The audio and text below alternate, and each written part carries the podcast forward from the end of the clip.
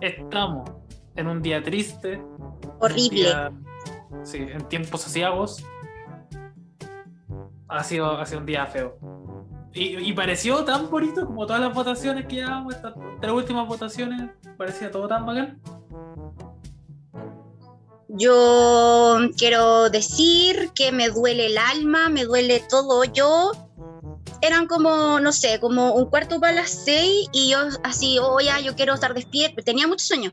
Quiero estar despierta para ver las votaciones, los conteos y dije, ya no, filo, voy a dormir un rato y después voy a despertar cuando haya ya un conteo como eh, amplio.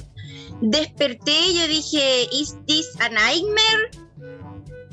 Y todo así entre mi amigo entre, espera, entre mi amigo así como, no, ¿qué está pasando la cuestión? Gente, ¿pueden creer lo que ha sucedido en este país? Raúl, por favor, quiero tus descargos.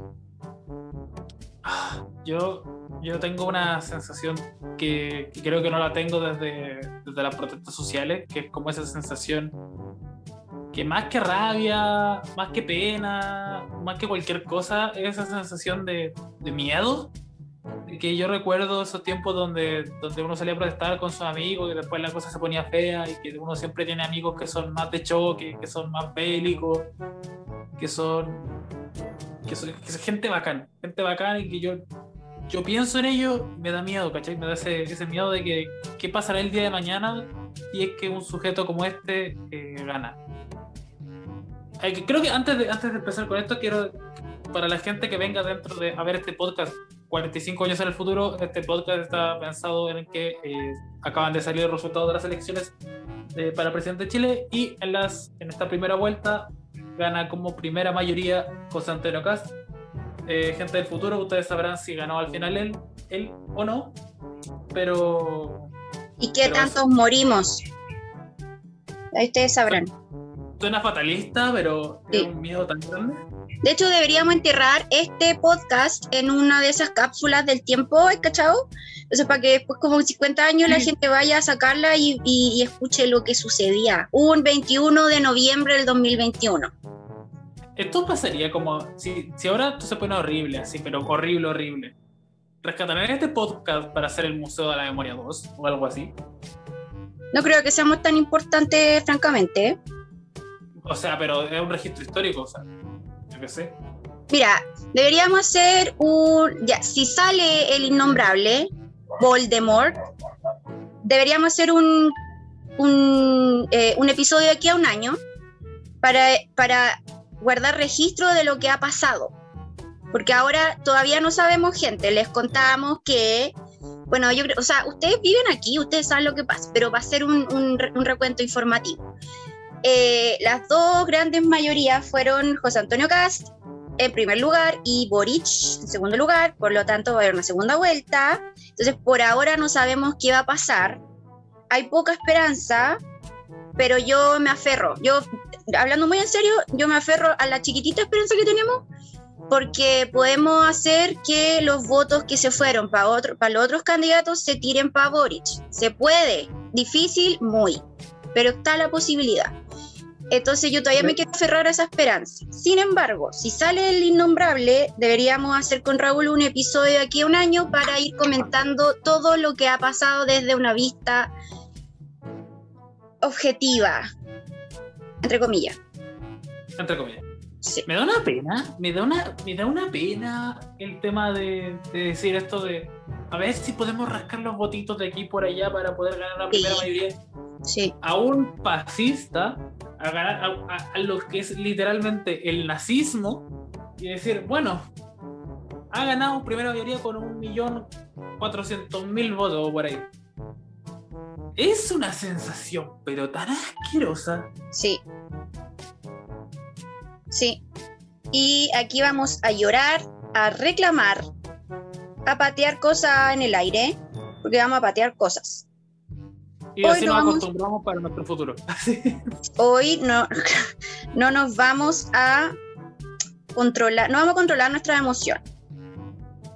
Yo, o sea, quiero así como decir que trataremos de ser como medianamente informativos, así de revisar algunos datos, pero si esto se descarrila, si ustedes esto para que la gente que esté 40 minutos adelante en el podcast diga, hoy no dijeron nada, solo se quejaron, asúmanlo. Sí. Asúmanlo porque esto va a ser un poco de desahogo emocional de, de personas tristes. Pero, a ver, una aclaración. Los datos que nosotros vamos a dar van a, ser- van a ser 100% fidedignos. A ustedes lo van a poder encontrar en la página del CERVEL. Sin embargo, nuestras reacciones ante eso van a ser completamente eh, de miseria. ¿Ya? Así que eso. Eh, yo te quiero proponer, amigo, que eh, si tú quieres, yo me puedo casar contigo, así eh, ac- accedemos a subsidios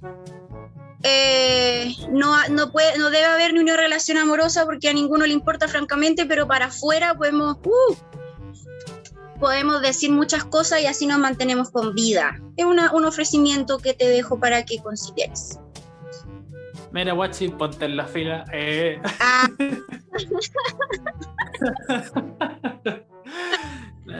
Así que- sí, y también, aunque, aunque sea este tipo de consideraciones, yo no soy nada tercer plano. ¿Qué te pasa? Es que me- me- varias amigas me han ofrecido lo mismo, así de tu momento de, de que por fin. Yo recuerdo en el colegio que siempre me decían este tema de que la gente que no, que no sabía mi real orientación creía, ay, va a salir con. Y siempre decía mi mejor amiga, y yo así como, jamás va a pasar. Mm, claro. Surprise. Surprise, del Surprise. pasado. Este es, este- este es tu momento donde tú efectivamente tienes la posibilidad de, de casarte con tu mejor amiga porque ya no te queda de otro. Qué falta de respeto. Yo pido disculpas, no fue No. lo más eh, emocionalmente responsable, pero No. se va a estilar dentro de un año. Así no se puede. Ya. Ok, vamos, vamos con los, eh, los datos. Vamos, yo quiero analizar muy a la rápida, pero con datos fidedignos sí, gente. Eh, no solo los candidatos presidenciales, sino también eh, las peores regiones de Chile. Aquellas que votaron por cosas inimaginables, cosas que ni en mis peores sueños o en mis sueños más raros yo, yo imaginé, yo una vez soñé que yo iba subiendo el volcán Villarrica a comprar pescados y em, llovían pescados mientras caía lava. Ni ahí yo pensé que iban a haber este tipo de votaciones en ciertas regiones. Ya vamos a mencionar cuáles. Ya. Solo quiero adelantar un poco spoiler, que jamás pensé que, que Santiago sería la, sería la región donde estuviera la gente con, con razonamiento. La verdad Sí. que jamás llegó. Yo tampoco. Yo dije así como, oh, por fin hicimos algo bien. Ya. Vamos a ver. Siendo las 29, las 29, buena. La Veinti- 29. Y ahora, ahora todo puede pasar. Largo. Ahora todo puede pasar. Siendo, la- siendo las 22 con 19 minutos, vamos a leer eh, los últimos datos. Entonces, dice, tenemos eh, 40.537 mesas escrutadas de un total de 46.887. Esto ¿Cuánto corresponde... estamos en el 90? No, corresponde al 86.45%. ¿Ya? Hasta ahora, como decíamos, va liderando José Antonio Casrist con 1.683.412 votos, correspondiente al 28,06% de los votos válidamente emitidos. Luego sigue Gabriel Boric Font con 1.530.016, bonito 016, que corresponde al 25,50% de los votos válidamente emitidos. Quiero Vengámonos ahí preguntar- un momento. Ah. Vengamos ahí un momento en estas primeras dos. Solo quiero hacer como dos pequeñas, o sea, dos o tres pequeñas menciones. A ese millón seiscientos mil personas que dijeron que, oh wow, la seguridad y la estabilidad de todo el país, púdranse. Púdranse en el maldito infierno. Pero más allá de eso, me es un dato preocupante. Es un dato que realmente es. Es fuerte analizar que un millón seiscientos mil personas están dispuestos a darlo todo en pos de una falsa sensación de seguridad, que realmente un candidato que no la puede asegurar. Hay, yo creo que hay dos tipos de, gente, de personas que votaron por Cast.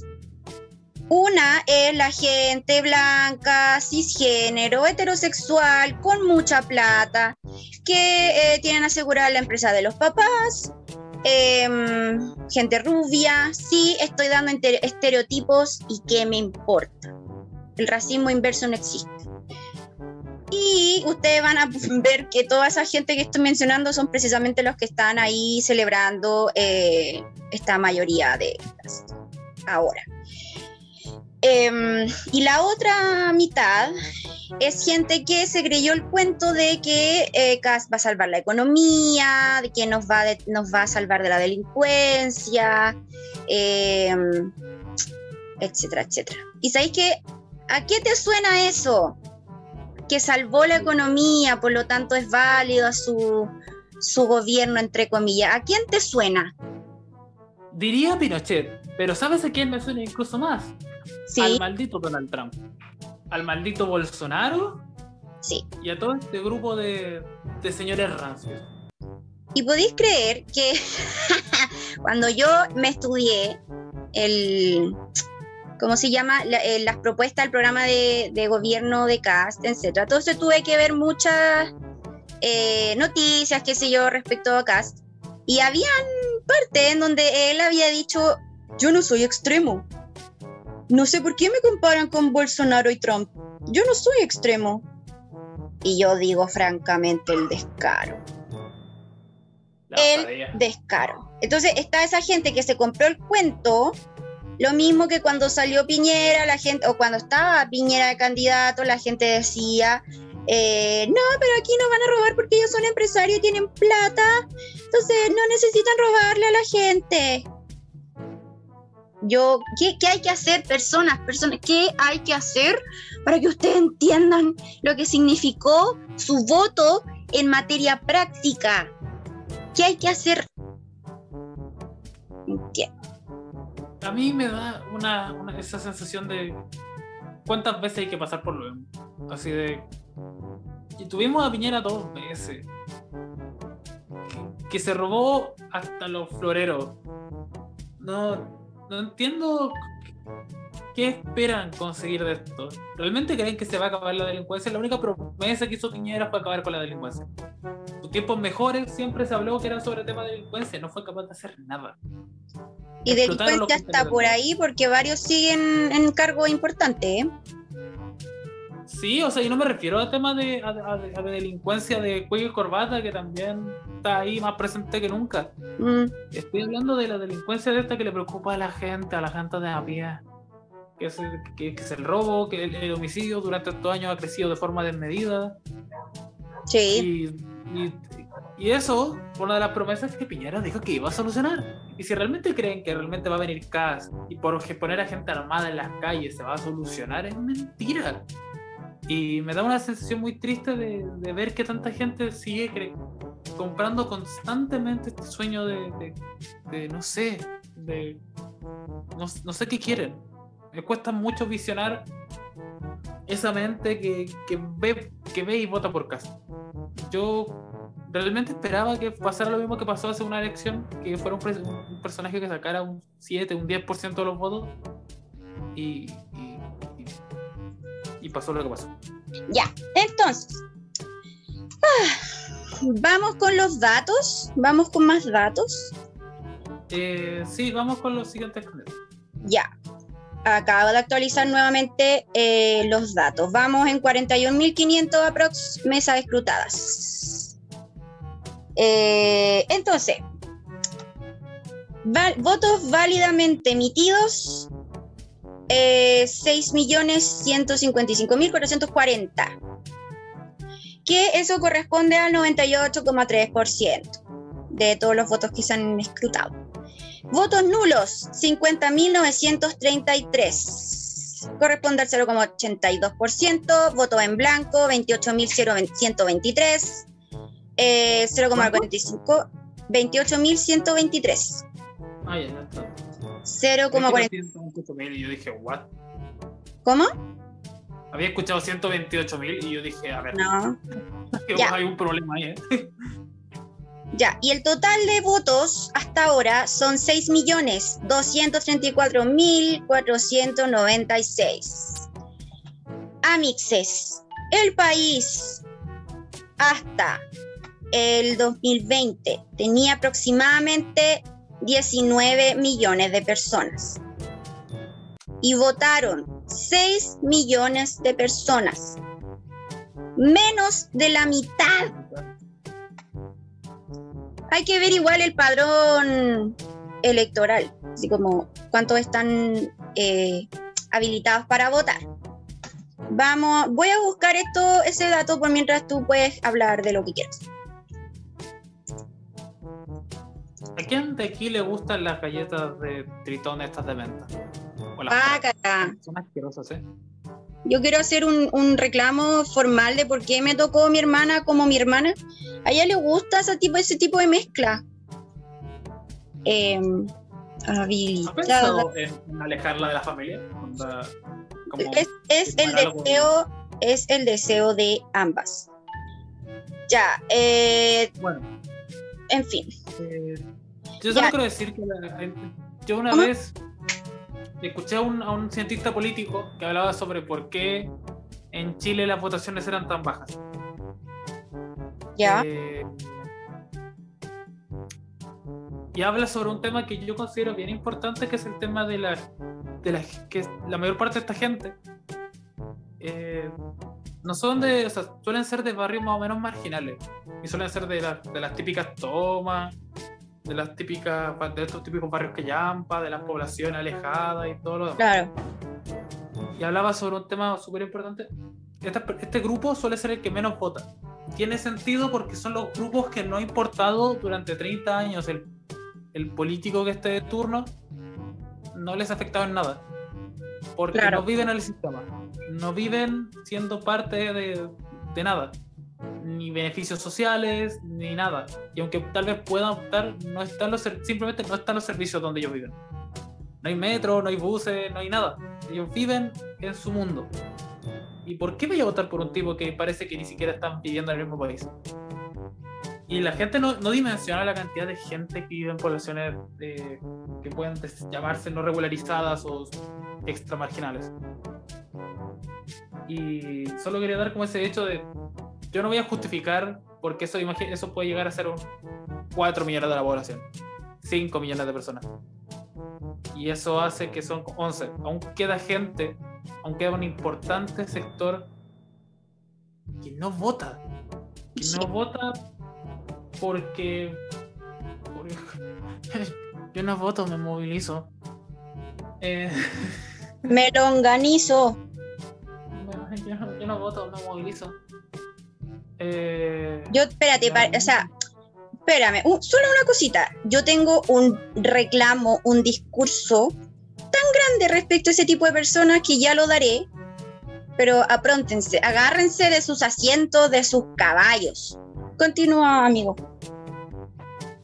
Así que yo en general quiero decirle, más allá de las personas de barrios marginales, que no puedo más que empatizar con esa sensación de, de lejanía política, que viene de un sistema que se ha ido cayendo y, y una institucionalidad que no ha funcionado y que ha generado este rechazo y que dices, ¿para qué votar si nada cambia?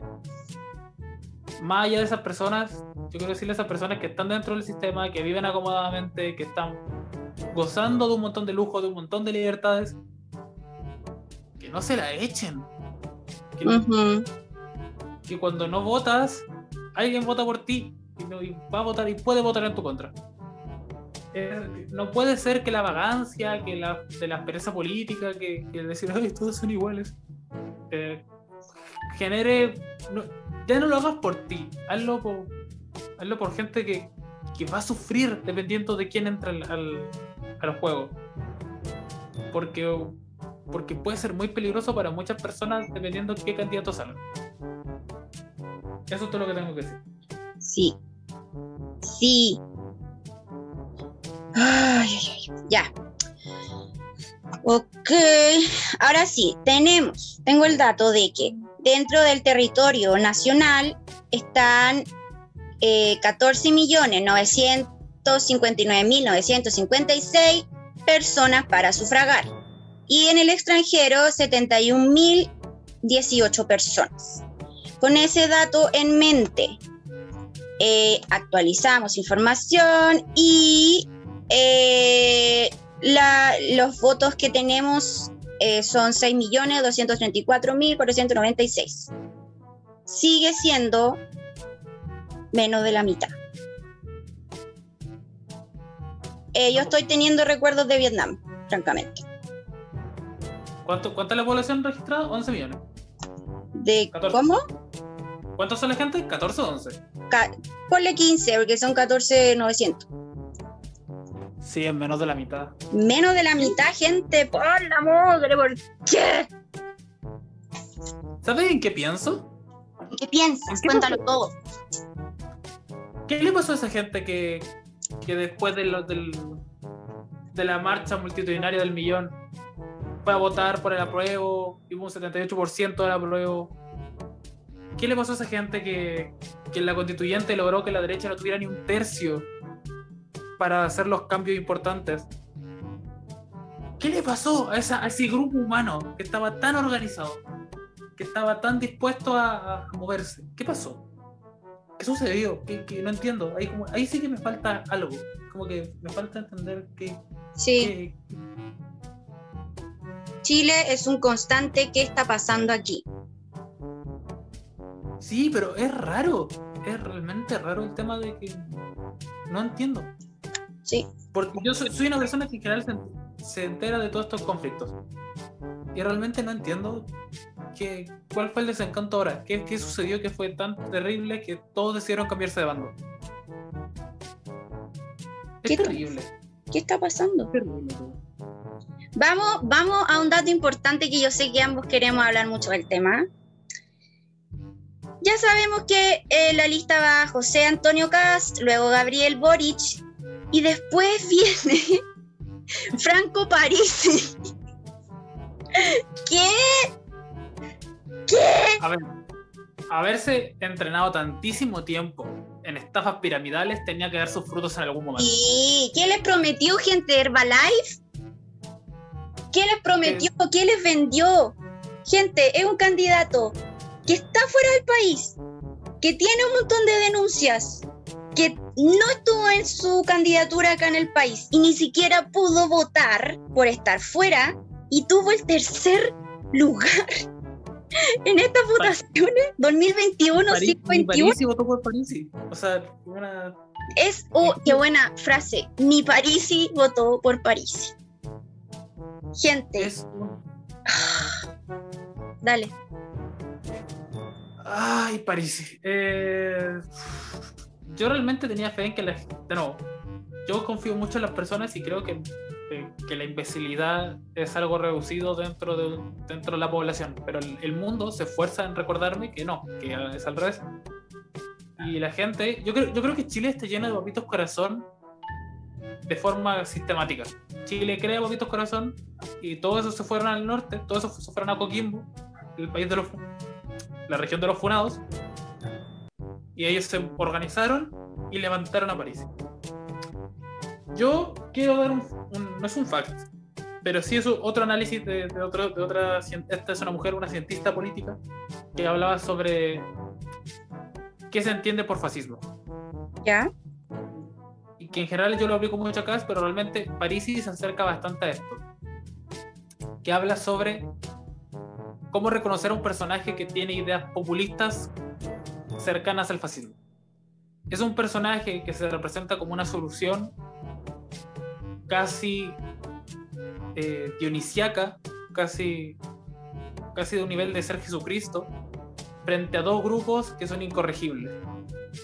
Donde él se desentiende de este grupo político y se ofrece como una solución que es externa, no politizada, sin, sin reproches, que no tiene por dónde pillársele, porque tiene respuesta para todo, y se alza como una salvación ante los problemas de la cotidianidad.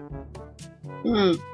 Tanto Parisi como Cast ofrecen exactamente eso. Y yo, Parisi especialmente uno escucha su programa y dice, cansado de la izquierda y de la derecha, que no se preocupan por ti, el, en la idea de la, de la fanaticada, del, del generar una idolatración, que seas idolatrado, tiene que hacer que sientas una conexión no solo de ideas, sino casi emocional. Y por eso le habla como este casi yo te vengo a salvar de este, de este problema. Y Parisi ofrecía exactamente eso. Creo que como grupo humano no llegamos a entender a qué, a qué juego estaba jugando él. Que era hacer populismo del más duro. Que se va a acabar los narcotraficantes y lo peor que vamos a eliminar a la política de la política. Vamos a quitar a todos los políticos porque todos los políticos son malos haciendo política. Y así él se funciona en un grupo que siente odio hacia la política y ve a un personaje que se dice, yo no soy político, yo vengo aquí casi a salvarlos de este, de este sistema. Claro. Yo creo que por eso llegó Parisi a hacer esto, porque e, evidentemente la gente más informada entendemos que eso es solo charlatanería, pero para los grupos más populares que no tienen acceso a la misma educación o que no tienen acceso a, a, estos mismos conocimientos, sí que puede ser un mensaje atractivo el tema de decir, mira, ellos no han hecho nada y mira sus sueldos y mira todo, todo esto, yo vengo a cambiarlo todo eso. Y es fácil caer en ese juego. Es muy fácil. ¿Alguna opinión? Sí. Sí, de hecho, ¿sabéis qué estaba pensando? No sé si era muy extremo, pero a quién le importa. Estamos en este podcast libre. Que igual esa parada de como los vengo a salvar es como muy de líder de secta. ¿ah? Yo, yo no soy igual que ellos. Yo vengo a salvarlos. ¿Qué Sí, de hecho, parte del, de lo que es como la conceptualización fascista, que es algo como que igual me estoy informando, y lo que es el tema de, de generar estos grupos, es generar una lógica media sectaria. Que de hecho, eh, hay gente que lo compara un poco con los fan club. Claro. De que llega un punto donde el personaje que es idolatrado eh, te ciega tanto y ya no ves faches, ya no ves eh, nada malo contra él votas acérrimamente, eh, es, todo lo bueno está representado en ese personaje y todo lo que él haga es, digno de ser replicado y por tanto son personajes súper atractivos. Lo mismo que pasa con que pasó con Donald Trump, que pasó con... Entonces tenemos esta lógica un poco de secta de de volver a, volverlo casi un dios, volverlo este como este guía casi espiritual. Eso. Sí. Y y pucha, es, literalmente como la, lógica que ellos siguen. Esto es de libro. Es de. Ah, mira, tengo este, tenemos este problema. ¿Cómo lo solucionamos? No con medidas clásicas. No hay, no hay una solución, no van a dar una solución concreta. Ellos van a hablar de conceptos, que es lo que hizo Cass y lo que hizo Parisi. Vamos a hablar de libertad, vamos a hablar de patriotismo, vamos a hablar de, de, poder, de, eliminar la delincuencia. Y es en este lenguaje sentimental de, recuperar los valores de otros tiempos, de, salir de los círculos sucios, que ahí agarran mucha gente. Sí. Yo creo que ese es uno de los grandes motivos por los que Cas ganó, porque, tal, porque Boric jamás llegó a jugar ese juego. Sí.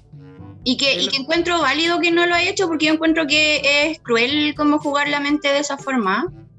Sí, es que él decidió jugar bajo las reglas del juego. Él decidió, Boric decidió ser un personaje que iba a ser lo contrario a lo que estira la política. Entonces cada vez su franja era sobre vamos a cambiar este tema en, educación, esto en, en, salud mental, en infancia.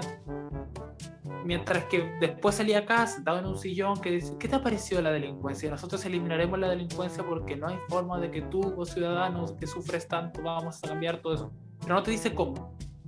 Claro. No te dice cómo porque no lo sabe. Porque no se puede cambiar eso. Claro. Sí. como, él ofrecía algo que era imposible de ofrecer y que evidentemente Boric no ofreció porque no se puede, era fácil votar por él si creías todo lo que él te decía. Claro. Entonces, es complejo, es complejo el tema de cómo, cómo surge. Yo me, me gusta creer que no entiendo por qué sucedió. Sí. Me gusta creer que, que realmente es un hecho inexplicable, de que realmente la gente, eh, todas, todas las personas le cae una mosca exactamente al mismo tiempo, en el mismo ojo, y todo se le corre la mano. Pero realmente viene de un, de un montón de hechos, de un montón de factores, de un montón de, de, decisiones a nivel social que han generado esta, este desencanto y, este, y estas tantísimas cosas. Me, pero me da tantísima pena el tema de, que lo que está dispuesto a hacer la gente por algo que, que no va a ser. Gente, pequeño eh, interrupción comercial acaba de dar su discurso eh, el señor Boris. El otro también lo dio, pero aquí no escuchamos, aquí no vamos a escuchar esas cosas que nos infectan los oídos. Continuamos. Ahora promételo todo, Boric. Lo triste es que eh, él va a tratar de, de hacer algún debate. Dijo que quiere hacer debate sobre todo y todo lo demás. Pero a Cass le da igual, porque Cass, mira, alguna pequeño discurso sobre Sócrates. ¿O era Aristóteles? No sé, ya no me importa nada. sí, la cosa es que antes había un tema de eh, el cómo, que para ganar un debate era importante cómo se contaban las cosas más de lo que se, de qué se contaba. Y ahí viene el tema de los sofistas. Los sofistas eran un grupo de personas en Grecia que eran los encargados de hacer como debates y juicios y todo lo demás. Y realmente era el tema de los modales y el tema de cómo tú te manejabas dentro de tu escenario lo que te daba el, el punto de si ganabas o no. Cas juega a eso. Cas juega no a, no a ganar en argumentos, sino a ser el tipo que no se enoja, ser el tipo que, que siempre tiene como una respuesta para todo, que no importa si es, si es mentira, él como que él tiene como la excusa para todo, siempre gana, nunca pierde. Entonces, cuando tú le ofreces debates, realmente es súper complejo porque él jamás va a decir la verdad y no le importa que lo descubran al día siguiente porque eso no le importa a la gente. Es complejo que la gente vea siempre habrá más gente que ve la, la argumentación original que la persona que después ve el fact-checking. ¿Ya? ¿Cómo eso? Que la gente siempre se queda con la primera idea. Ah, sí. Si, al día siguiente sale una noticiero diciendo, mira, estas fueron todas las cosas que Cass dijo y eran mentiras, siempre habrá menos gente que, ve, que, que vea eso que la que vio el debate. Y se va a quedar con la idea original. Entonces es complejo el tema de los debates. Me da miedo el tema de que, de que Boric siga queriendo jugar limpio. Mm. Porque es bonito, es bonito el, gesto de, esforzarse y de, tratar de llamar a la gente y, poner tablas de conversación y tratar de los temas sociales. Pero me da miedo que no sea suficiente. Me da miedo, miedo, miedo. ¿Y, y, qué, y qué fome decir así como Boric? eh, vos dale con todo lo que sea necesario. Que fome decirlo, de verdad, pero... ¿Cómo? No debería ser así. no. Y, y, de hecho, eh, la gente dirá así como no, hay que irse por el lado, limpio, hay que ser... Gente, yo, yo con el dolor de mi alma, no es así el sistema aquí. Y luego, tenemos que dar la vida para cambiarlo, sí, para que mis cabros, mis cabras, mis cabres, a los que le estoy enseñando todos los días, para los niños y niñas que se vengan, adolescentes, qué sé yo, tengan un sistema mucho más decente y un sistema mucho más democrático y representativo, lamentablemente nosotros tenemos que sacrificarnos y, caer en este tipo de leceras, pero en pro de algo mejor. Yo digo que si un, si un candidato miente descaradamente varias veces, debería ser un personaje, deberían simplemente borrar su candidatura. Si, si el CERVEL descubre que mentiste, no sé, en cosas súper importantes, sí. debería ser hasta luego. Porque debería ser un, un, punto importante para ser presidente el saber no decir cosas así por decirlas. Que sería una buena cosa contra el populismo. Pero nadie lo va a hacer porque la política trata exactamente de eso. Sí, y, y mientras tú estabas diciendo así como, eh, pucha, un político que miente no debería estar, qué sé yo, eh, yo creo que inmediatamente la gente que lo escuche dirá así como, qué utópico, ¿cachai? Como eso no existe. Y qué triste, vos. qué triste. Ah. Da mucha pena, da mucha rabia sensación de por qué tenemos que conformarnos con candidatos que mienten, con candidatos que, que ofrecen medidas tan extremas, porque eso es como lo normal. me parece tan terrible. Pero para que este podcast no se haga eterno, revisemos rápidamente quiénes son, qué tal les fue a los otros candidatos en esta elección. Ok, entonces, vamos, ya dijimos que Franco Parisi, qué chiste más grande. El descaro en persona eh, iba en tercer lugar, va en tercer lugar y francamente nadie le importa porque el tercer lugar ya no cuenta. Con 838.693 votos, lo que corresponde al 12,95%. Luego, luego viene Sebastián Sichel. Sebastián oh. Sichel con eh, 818.324 votos, que corresponde al 12%, con 64. Pequeño, hagamos pequeños comentarios por cada candidato. Dale. Qué extraño que haya, haya superado a Proboste. A, Sí, a Proboste, que estaba antes en cuarto lugar.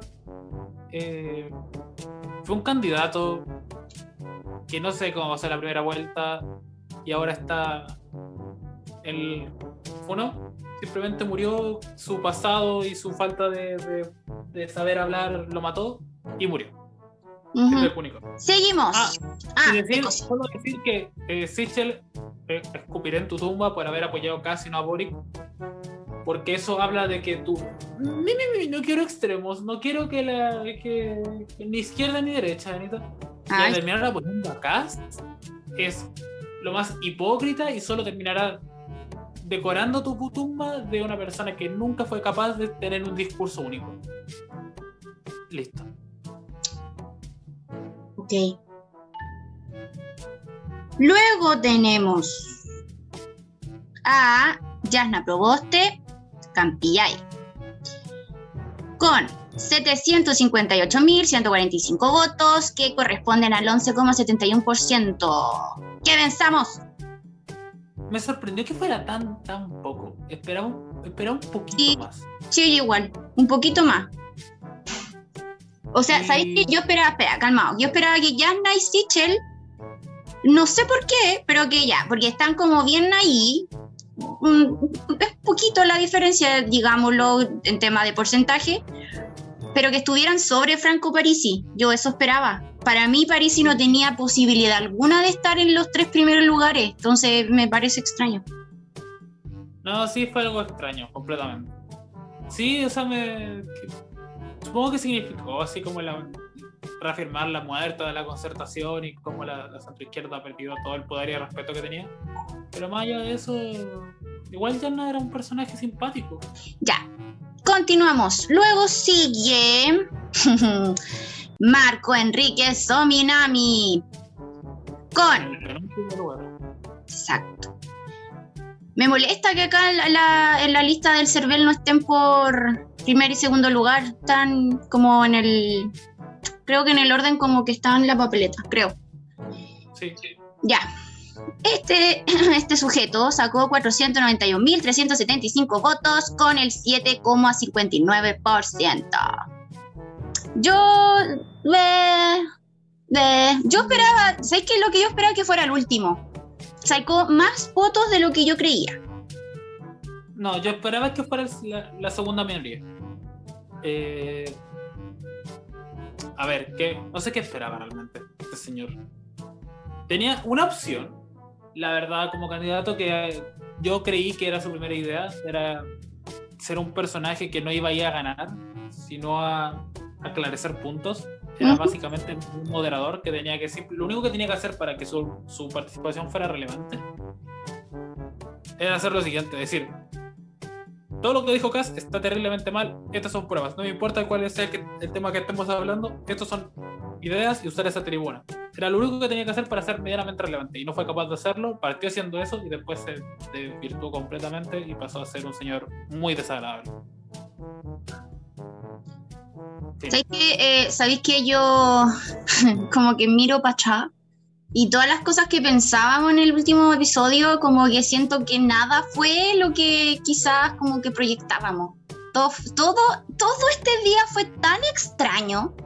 Un día muy raro. Fue un día... Eh, ¿En cuál del, del, multiverso de Doctor Strange estamos? Ya. El último, Eduardo Artes Brichetti, con 94.538 mil votos, que corresponde al 1,46%. 1,43%. Perdón, 46. El Jocelyn Hall de la elección actual. Mira, vamos a hacer algo muy breve. Vamos a dar los, los datos de eh, las votaciones en el extranjero. Entonces, elige un continente, Amix. Hmm. Asia. Ok. En Asia, ya, continente Asia, no vamos a ir por, lo, por países habían 17 eh, hay 17 mesas escrutadas, un total de 17, ¿ya? En Asia ganó Gabriel Boric con 212 eh, votos. Luego siguió Cast con 182, luego Sebastián Sichel con 127, luego Yasna Proboste 43 votos, Franco Parisi con 25 eh, votos, Meo con 10 y Artés con 9 votos. Vamos con África. En África, cuatro mesas escrutadas, un total de cuatro. Nuevamente vuelve a ganar Boric con 19 votos, Cast 15 votos, eh, Sebastián Sichel 6 votos. Aquí, para mí, lo que ah, estos datos para mí eran lo más normal, lo más lógico que pasara. Porque aquí en Chile todo es raro. Ya, Sebastián Sichel con 6 votos, Proboste con 5 votos, Meo con 2 votos y Artés con Parisi 0 votos. Vamos con América. 98 mesas escrutadas de un total de 115. Asumo que todavía todavía están en el proceso de contar. Ah, sí, porque América termina, por, termina muy tarde por México y Estados Unidos. Ya.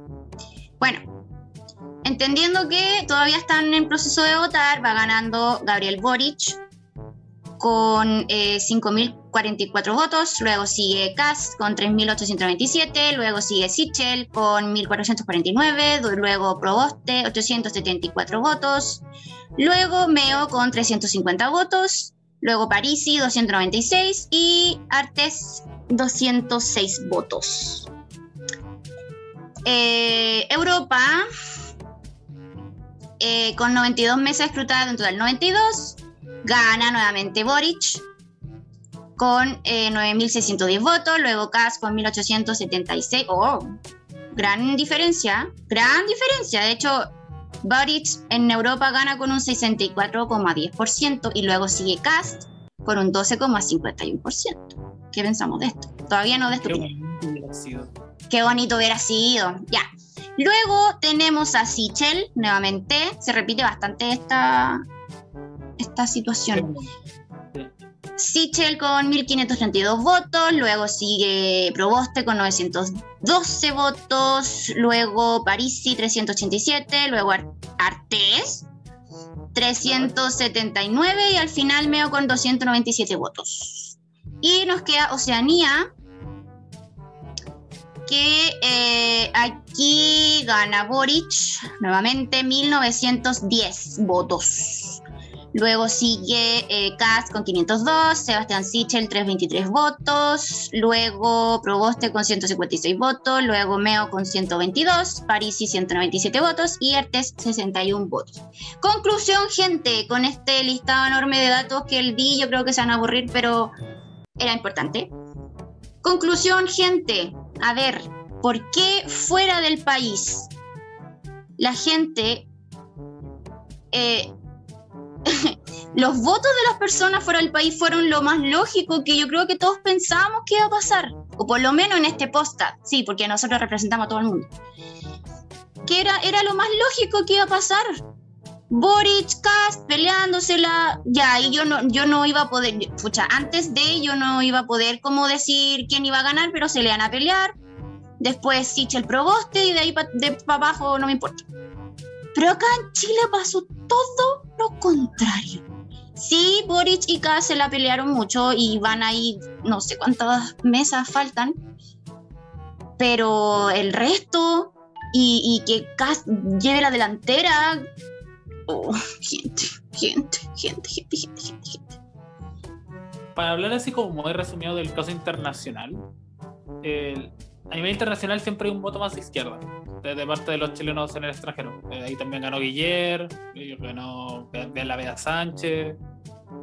Eh, es el voto que suele tener más conciencia social respecto a esos temas y suele ser poco representativo. Eh, ahí pues, se valora mucho, o sea, se vota no tanto por la persona, porque no se llega a conocer mucho de eso, porque estás viviendo en otro país, pero sí eh, del sector político. Entonces suelen ganar eh, las dos opciones que representen eh, las posibles dos mayorías más importantes. Entonces la gente vota o por la mayoría de la derecha o por la mayoría de la izquierda. Claro. Así que por eso se, se arma esa configuración donde los primeros cuatro grupos importantes representan a los cuatro segmentos de izquierda-derecha, centro izquierda, centro derecha y otros tres que realmente como no son parte de este, de este sistema de izquierda y derecha, realmente no, no eran relevantes. Sí, yo quiero preguntar, ¿qué pasa por la mente de esa gente que pensaba que Boric es comunista? Gente, no. Es que lo apoya a No, gente, por favor, que votó por Cast por no votar por el comunismo. O sea, sí, tienen su pacto con el PS, son amiguitos, sí, se toman posiblemente una chela cada cierto tiempo, se escriben por WhatsApp, pero Boric no es comunismo. Yo, de hecho, más que eso, yo les vengo a informar que el Partido Comunista de Chile es tremendamente poco comunista y ha sido por la izquierda ampliamente criticado por no ser tan de izquierda y el miedo hacia el comunismo de que me expropian casas. El, PC no lo va a hacer porque son puros viejos que no, no piensan, ya ni piensan en eso. Así que el miedo al, comunismo de, instalado por Pinochet y por, Estados Unidos es tan retrógrado y tan de, de tan poca conciencia de lo que está sucediendo actualmente que es bastante patético. Así es. En fin, aquí en este podcast podemos afirmar que para las próximas elecciones, es decir, segunda vuelta, vamos a votar por Boric. Sí, así es. Porque si gana Cast es poner, ni siquiera en peligro, es poner en una bandeja de plata frente a Cast todos nuestros derechos humanos para que él los manosee, los haga bolita y los tire al basurero. Y después ese basurero vaya y, y lo tiren y lo quemen y, qué sé yo. Esta semana fueron a allanar el, el ¿cómo, ¿cómo, es lo que fueron a allanar? Que no me acuerdo como el nombre en específico. La sede de comunes. Sí. La fueron a allanar con el Fue tan necesario, fue tan, tan, tan violento para una casa que solo tenía papeles. Gente, yo lo vi y loco, yo no estaba viva para la dictadura, yo no, no nacía, ni siquiera estaba en los planes. Pero con todos los registros históricos, eso fue ver un video de allanamiento en dictadura.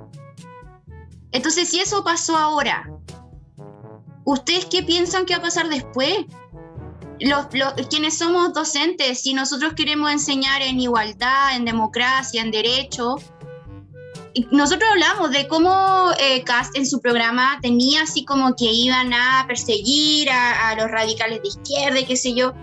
Gente, para estas personas cualquier cosa relacionada a derechos humanos es comunismo e, izquierda, cualquier cosa, cosas que son de pensamiento crítico común y lógico, para ellos son eh, pensamiento de izquierda. Y si nosotros con cualquier comentario, etcétera, vamos a ser perseguidos porque a ellos les parece que todo esto es de izquierda, porque tener un control sobre nuestros cuerpos, ni siquiera vamos a entrar en la polémica del aborto. El querer decidir cuántos hijos vamos a tener, ellos es de izquierda. Eh, yo no voy a correr ese peligro, francamente, yo voy a hacer todo lo posible. Todo lo posible. Me encanta, me encanta me, me, pone muy triste la situación de tener que decir eso, pero sí. te agradece infinidad el tema de, de, tu lucha. En fin, bueno, ya habiendo hablado un poco eh, sobre candidatos a presidencia, vamos a irnos un poco más, eh, vamos a adentrar, un, adentrar para adentro en el tema de senadores, diputados y cores. Yo estoy contenta. ¿Qué pensamos de esto, Amix? Eh, de, que Fabiola Campillay sea eh, la primera mayoría para senadores en la región metropolitana. Me pone feliz dentro de la amargura que representa lo que pasó en la Cámara de Senadores. Sí, sí. Porque jamás, jamás, jamás creí que en, esta sociedad que hizo que los constituyentes no lograran un tercio de derecha, ahora tengamos un Senado donde son la mitad. Son el 50%. Eso, eso personalmente yo cuando, cuando vi la noticia, eso sí que me derrumbó. Porque ya significa que, ya, ya no vamos a progresar. Y eso me dejó muy mal porque ya significa, ya no es un tema de avanzar o retroceder. Ahora es mantener o retroceder. Porque ahora hay un grupo que ya no es solo la derecha de, de y Renovación Nacional, ahora es, ahora es el Partido Republicano, ahora, es el, ahora son este grupo del, del CAS, el, del, el católico. Es, es muy fuerte ver que se están dando estas situaciones. Es muy fuerte ver que, que, que este grupo va a coartar todo lo que se haga yo sí que tengo una duda, así como muy, muy puntual, de si ahora mismo la constituyente, que en teoría el próximo año tendrá lista la constitución, dice gobierno único unicameral. Tenemos que esperarnos los cuatro años hasta que estos señores terminen su, tiempo político para poder sacarlo. Lo podemos sacar de raíz. Gran pregunta. Es sacarlo al señor. Pero bueno, eso es bastante bueno porque ahí ya, vamos a ignorar todo lo que hemos hablado hasta ahora. Si solo nos fijamos en esto de que Fabiola Campillay es una mujer directamente afectada por el lado eh, violento, agresivo, opresor de este país, que ha sufrido mucho y que ella es, estaría ya siendo senadora, esto es lo que vendría siendo la representación que nosotros buscamos sobre todo lo que nosotros peleamos en el estallido social.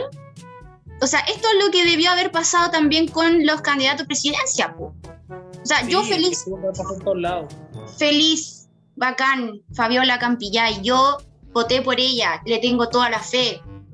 No tenéis por qué ser un tipo que haya estudiado en Harvard leyes, derecho eh, o sea, em, ¿cómo se llama? Ciencias políticas, no sé, no, para poder estar apto para el Senado, para la Cámara de Diputados, qué sé yo, no. No es necesario, gente, porque miren la cantidad de estudios que tienen la manga de personas que están ahora en el poder. Miren la cantidad y no sirven para nada.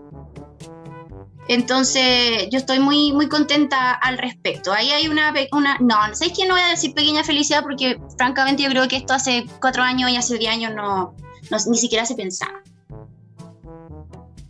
Es algo positivo, es algo muy positivo. Sí. Eh, paréntesis, gente. Igual, a ver. Ahora, viendo Canal 13, que está como... Eh, mostrando los, los eh, ¿cómo se llama? Los resultados, todavía no se escrutinia, todavía no se revisan el, el 100% de las mesas.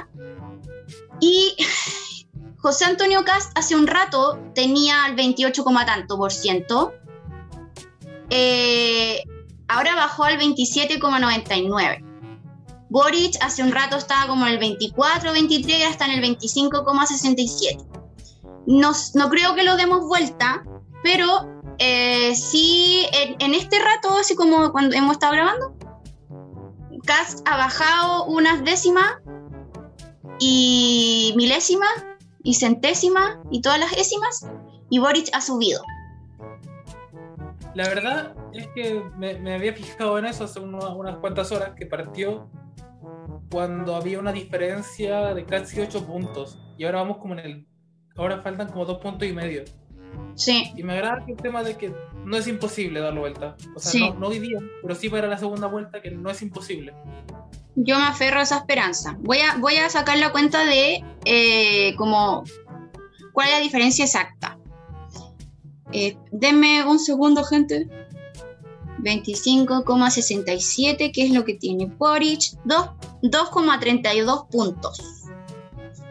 Y eh, hay un 93,86% de mesas escrutadas respecto a presidente. Yo digo que nos vamos a quedar como 2, 1,99 de diferencia. Mm, más o menos. Ahí ustedes, gente, en el futuro van a cachar cuáles fueron los resultados. Quiero saber, Chalper, porque uno dice que no salió, otro dice que sí salió, otro dice que están como ahí, no cacho. Es que la verdad es que yo odio, odio muchísimo el sistema de arrastre. Que lo, así como lo pongo como microtema.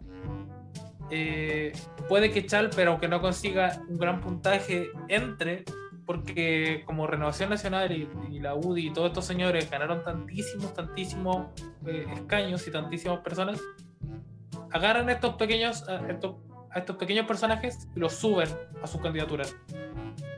Y así se arma el plantel generando algo que es súper desigual y que quedan personas así que tenían el 20, el 15% de los votos fuera por gente que tenía 0,80 y tanto, 0,30 y tanto. Y eso para ambos bandos. Y me parece patético, no se debería hacer. Todo lo que Chile hace está mal. Solo quiero decir a, a partir del tema de los diputados y senadores que va a ser un periodo súper difícil para, para quien sea que le toque, tanto para Kass como para Boric, porque están muy partidos 50-50 con derecha e izquierda. Sí. Hay una sobre representación de la derecha, evidentemente, pero pero va- va- vamos a ver cómo, cómo sale todo esto. Puede que salga algo muy terrible, puede que se mantenga. Es difícil que mejoremos de aquí, pero habrá que ver. Y lo que pasa en las calles, siempre con seguridad. Ya. Entonces, ya hablamos de los presidentes, vamos a hablar ahora bien breve, digamos, porque no vamos a analizar todo, es mucho. Pero senadores, diputados y cores. Entonces, vamos a ir a la región metropolitana porque Santiago es Chile, sobre todo ahora, gente. Tenemos que eh, Fabiola Campillay, como decíamos, primera mayoría, con 15,20 perdón, 15,48 votos. Esos son 256 mil votos aprox. Luego tenemos, porque a esta gente le gusta esta cuestión, tenemos a Manuel José Osandón. Pero yo solo quiero decir que de Manuel José Sandón solo espero que siga este camino de, de alejarse cada vez más de la derecha y que entienda por favor que el camino es terrible. No, ¿sabéis que este sujeto es. ¿Sabéis que dicen que Boric es amarillo? Pero para mí, Manuel José Osandón siempre ha sido la representación de, ese, de esa gama de colores en la rosa cromática. En fin. Sí. Ya, Manuel José Sandón, segundo lugar, 10,64%. Rojo Edwards, gente, aquí yo ya francamente, yo ya, yo ya lo perdí, I lost it. Ya perdí eh, la cordura. ¿Por qué Rojo Edwards? Se cambió el nombre es- Rojo Edwards. Tiene el coeficiente intelectual de un pez. No sé por qué está ahí. Yo de hecho encuentro que eso es ofensivo para los peces. Gente, este hombre se cambió su nombre a, a rojo. ¿Qué? Ya, 9,2, eh, perdón, 9,24%. Luciano Cruz Coque, pero gente, ¿qué está pasando con ustedes? ¿Qué se dijo todo este tiempo? ¿Por qué? ¿Qué les dijimos? Pero hey, que no que entre Luciano Cruz que significa que Mañalis quedó fuera y eso por lo menos. Eso sí, sí, porque ya, él está en eh, cuarto lugar con 5,38% y luego Claudia Pascal, pa- perdón, Pascual, ya eh, 5,21%. Y lu- inmediatamente después llega Mañalich que quedó fuera. Un aplauso mental. ¡Yay! Igual el, el descaro, el descaro de candidatearse.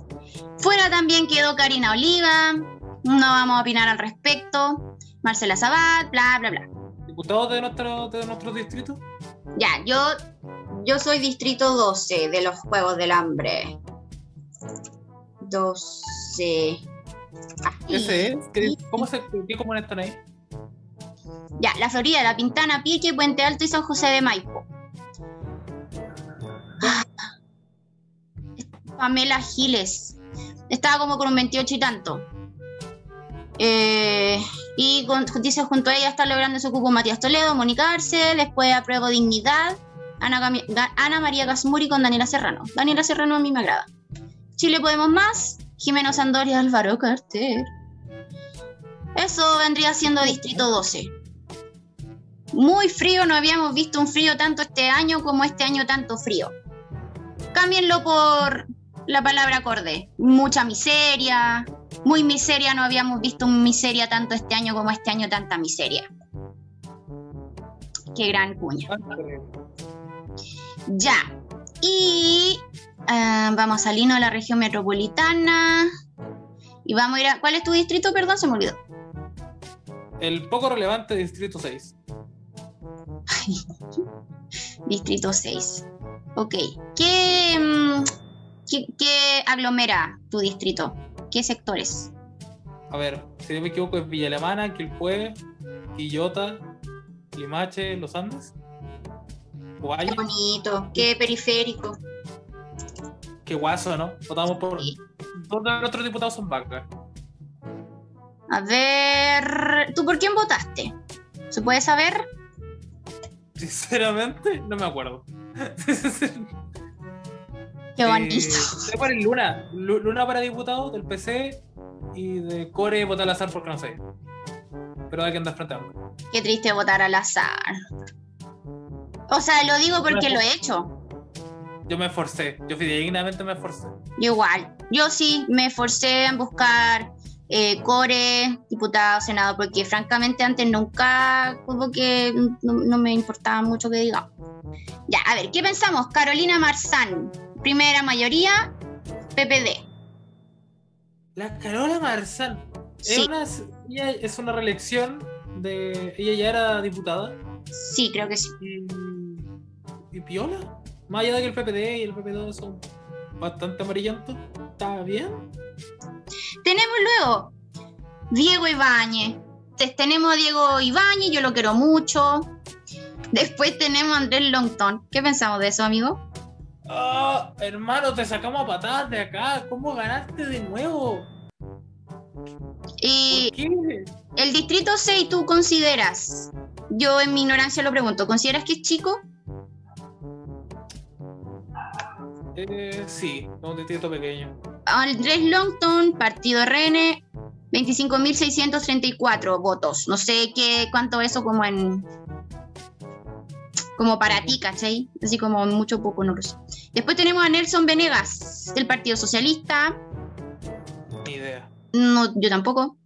Chiara, Kiara, Barchies, perdón si lo está bien, perdón No. por no saber. ¿Parchiesi? Sí, Eh, del de republicano, ¿no? sí. Esa, esa, esa señora se lleva postulando absolutamente cada cargo que ha existido dentro de la alcaldía de Villa Alemana, se, se, se tiró para alcalde, para constituyente, para, para todo. Y ha perdido en todos. Hasta que logró hacerse su cúpula. Lo podemos lograr. Esa es su canción. Luego viene, y aquí yo te odio mucho. Camila Flores. Y volvió. Te odio mucho. Luego. Gaspar Alberto Rivas. eh, María Francisca Bello. Entonces, ¿cu- cu- ¿cuánto has contado hasta ahora? 1, 2, 3, 4, 5, 6, 7, 8 personas. Cualquier gente. Yes. Bueno, ahí hicimos como un pequeño, Análisis de nuestro Análisis de- sí, de diputados por distrito. Y francamente la cosa, o sea, todo lo que hemos visto en todas la- la- las áreas está igual. Así como mucha tristeza y a la vez como alegrías, pero que se ven inundadas con el láser. ¿Cómo? Pequeñas cosas buenas entre tanta porquería. Pero conociendo este país, esas pequeñas alegrías se van a ver eh, muy ahogadas. Qué mal. Na- no, no podemos negarlo. Sí, la verdad es que ya, ya no estamos en ese punto de negar las cosas. Hay que solo aceptar que, que de alguna manera lograremos arruinar las pocas cosas bonitas que tuvimos. Sí. Eh, así que hay que ir viéndolo. ¿Qué, ¿Qué vamos a hacer en este mundo, amigos? Cuando entremos en él, busquemos algún lado bueno. ¿Qué puede, pu- qué puede ser? La verdad es que unas ganas de irme de Chile, Ah, pero uff, todos, todes. pero a las calles, ¿qué más nos queda? Disfrutar de las pequeñas Tú cositas que nos decís, quedan. tú decís, Obvio. Si gana Cas, estaré. Estaré ahí. Con mi cacerolita, esperando que nadie me dispare. ¿Sabéis qué? Yo estoy súper decepcionada de la revuelta, o sea, no la revuelta, como salir a la calle. Porque tanto vimos, tanto vimos, y uno, y sabéis que yo realmente estaba confiada de todo lo que pasó, de, la cantidad de personas que votaron por apruebo, que se supone que eran las mismas que estaban en las calles, que veíamos marchar, que- y, y lo que veíamos en redes sociales, ya hasta ahí, bacán. Pero después, ¿qué pasó con esa gente? Entonces, si, si yo veo que hay gente marchando, ya para mí no va a ser sinónimo de, oh, qué bien, así como, qué bien, la gente está despertando. Esta era la posibilidad de hacer el cambio que tanto peleamos esta- este tiempo, o sea, toda la gente que, que murió incluso, gente que, que sufrió daño físico, emocional, eh, de todos los tipos de daño, que, que lo dieron realmente todo para que en este momento nosotros dijéramos, ahí es que bacán, tenemos la oportunidad, no sirvió de nada. Entonces, para mí, cuando yo veo a gente marchar ahora, yo no, le, no voy a creer nada, ni una cuestión. Porque, ¿sabéis lo que he dicho? Ah, ya, y eso, vamos a ir cerrando, yo creo, pero esto era el discurso que yo tenía preparado. Porque yo he visto gente en redes sociales, ¿cachai? Y he, y he escuchado gente que me ha comentado, así como, ¿sabes que no quiero ir a votar porque este sistema y la cuestión y, y al final es lo mismo y, y no, y, y son todos pencas y, así como teniendo la lista de cosas pencas de cada, cada, eh, candidato presidencial. Y así como, no, es que el pueblo y el pueblo y el pueblo le damos cara a los pacos y no sé qué, gente que yo conocí que iba a las marchas, ir a primera línea, ¿cachai? Y que... ah, el discurso, ¿cachai? Como incluso anárquico. Pero ahí yo digo, eh, esa gente es irresponsable, es egoísta, es cero empática, porque ese discurso yo lo encuentro estúpido, francamente. En el sentido de que sí, to- a todos nos gustaría que fuera distinto, y sí está ese ideal al que queremos llegar. Pero ahora no se puede. Y en este tipo de cosas, en este tipo de, de situaciones donde nosotros, en donde ellos podrían haber ido a votar y podrían haber hecho una diferencia, no lo hicieron. Y miren cómo estamos ahora, con el candidato más horrendo y el más peligroso liderando. Y se nos viene súper difícil. Entonces, a esa gente que tiene ese discurso idiota, no sé si tú viste por ahí, como gente que decía, ay, a los que no queremos votar, déjenlos piola, eh, ay, eh, cómo creen en estas cuestiones, la democracia es mentira y, y nos están mintiendo y ustedes caen como ovejitas y no sé qué. Loco, mira lo que hiciste, mira lo que hiciste. Y hay gente que salió a marchar, hay gente que fue aquí, no sé, a tirar piedras, ¿cachai? Como a encender barricadas. Y yo sé quiénes son, y yo creo que aquí todos sabemos, conocemos mínimo a alguien que sea así, a una persona. Yo no entiendo de qué sirvió eso. ¿Qué quería hacer con eso? ¿Qué? No Es que hay gente que realmente jamás le importó la protesta y que realmente solo quería tirar piedras. Puede ser, pues, y, y yo entiendo que... que vino ahí a, a- a romper cosas porque quería romper cosas y quería saquear porque quería saquear. Y se aprovecharon de todo esto y nos hizo creer a todos que, que pucha, que habíamos conseguido algo. Sí. Me da lata pensar así, pero parece que fue así. Sí, pues, porque yo entiendo la rabia que todos tenemos, toda la gente decente y pensante, que tenemos contra las Fuerzas Armadas, contra los gobiernos de derecha. Dije, ¿qué? ¿Para qué tan? ¿Para qué vamos a estar con cosas? Con todos los derechos de aquí, o sea, perdón, todos los, los gobiernos de aquí para atrás.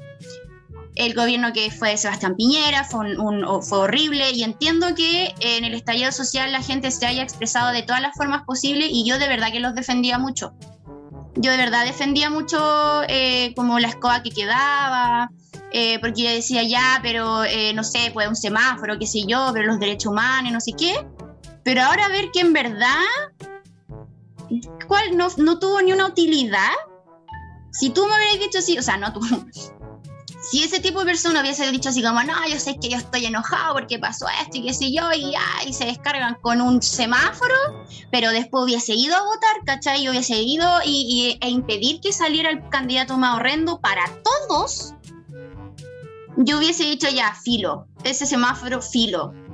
Pero no, pues, dejaste la escoba y, y que más te cuestione y, y loco, te, te, llevaron detenido y con el discurso en la boca de que hay. Y ahora no fuiste porque tenía un sistema utópico, o sea, quería llegar a un sistema utópico que no está. Y sabes que esa gente me da rabia, que es como, no me gusta este sistema, voy a sentarme a comer cabrita mientras eh, alguien más lo cambia y cuando me, esté como me guste, ahí yo voy a participar. ¿Cachai? Y esa cuestión me da rabia, porque nunca se va a conseguir una cuestión así. Eh, entonces, gracias a ellos que no quisieron ser parte porque su superioridad moral de no querer participar en este sistema que está manipulado y sistema, sistema, sistema, aquí estamos, po. Y vamos a ser todos vulnerados por tu culpa. Me ha descargado. Ahora voy a estar entrar en un estado de negación hasta las próximas elecciones.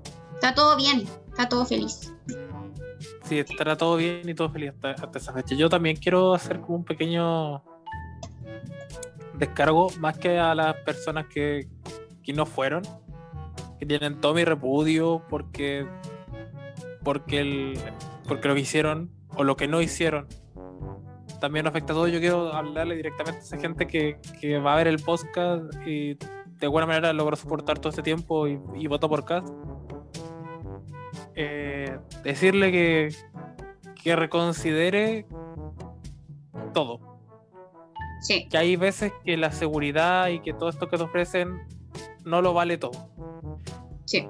Que, que yo siempre digo lo mismo, que cuando uno, uno es fácil, a ver, ¿cómo decirlo? Es fácil aceptar medidas autoritarias y medidas violentas cuando esa violencia no se aplica hacia ti. Sí. Pero piensa que, que cuando dicen, no, vamos a arrestarlos a todos y los vamos a dejar en una caja de, un metro por un metro. En vez de pensar en ese delincuente, piensa en un amigo sí. que fue arrestado injustamente. O que más que ser arrestado injustamente por un delito que no cometió, fue arrestado por una idea que él creía. Sí. Piensa en, en, en vez de que sea tu amigo, que sea tu madre. Que sea un pariente, que sea tu hijo, que sea tu hija, que protestó y se movilizó por algo que creía y terminó sin un ojo, terminó baleado, terminó encarcelado, terminó torturado. Piensa en esa gente y piensa en, cómo se siente, como vive la experiencia de ser parte del grupo que se va a ver afectado por esto y, trata de pensar que, que no lo valió, porque no, no lo vale todo ese es como mi mensaje de, cierre. Ojalá se, piense más en derechos humanos y más en, vivir en sociedad más que en economía y en, en, seguridad. sí. sí, gente, no puede haber una convicción más importante y prioritaria que otra.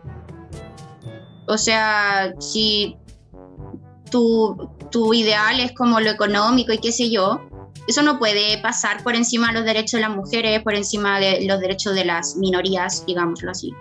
Es, una gran, es un gran porcentaje del país, la infancia, la adolescencia.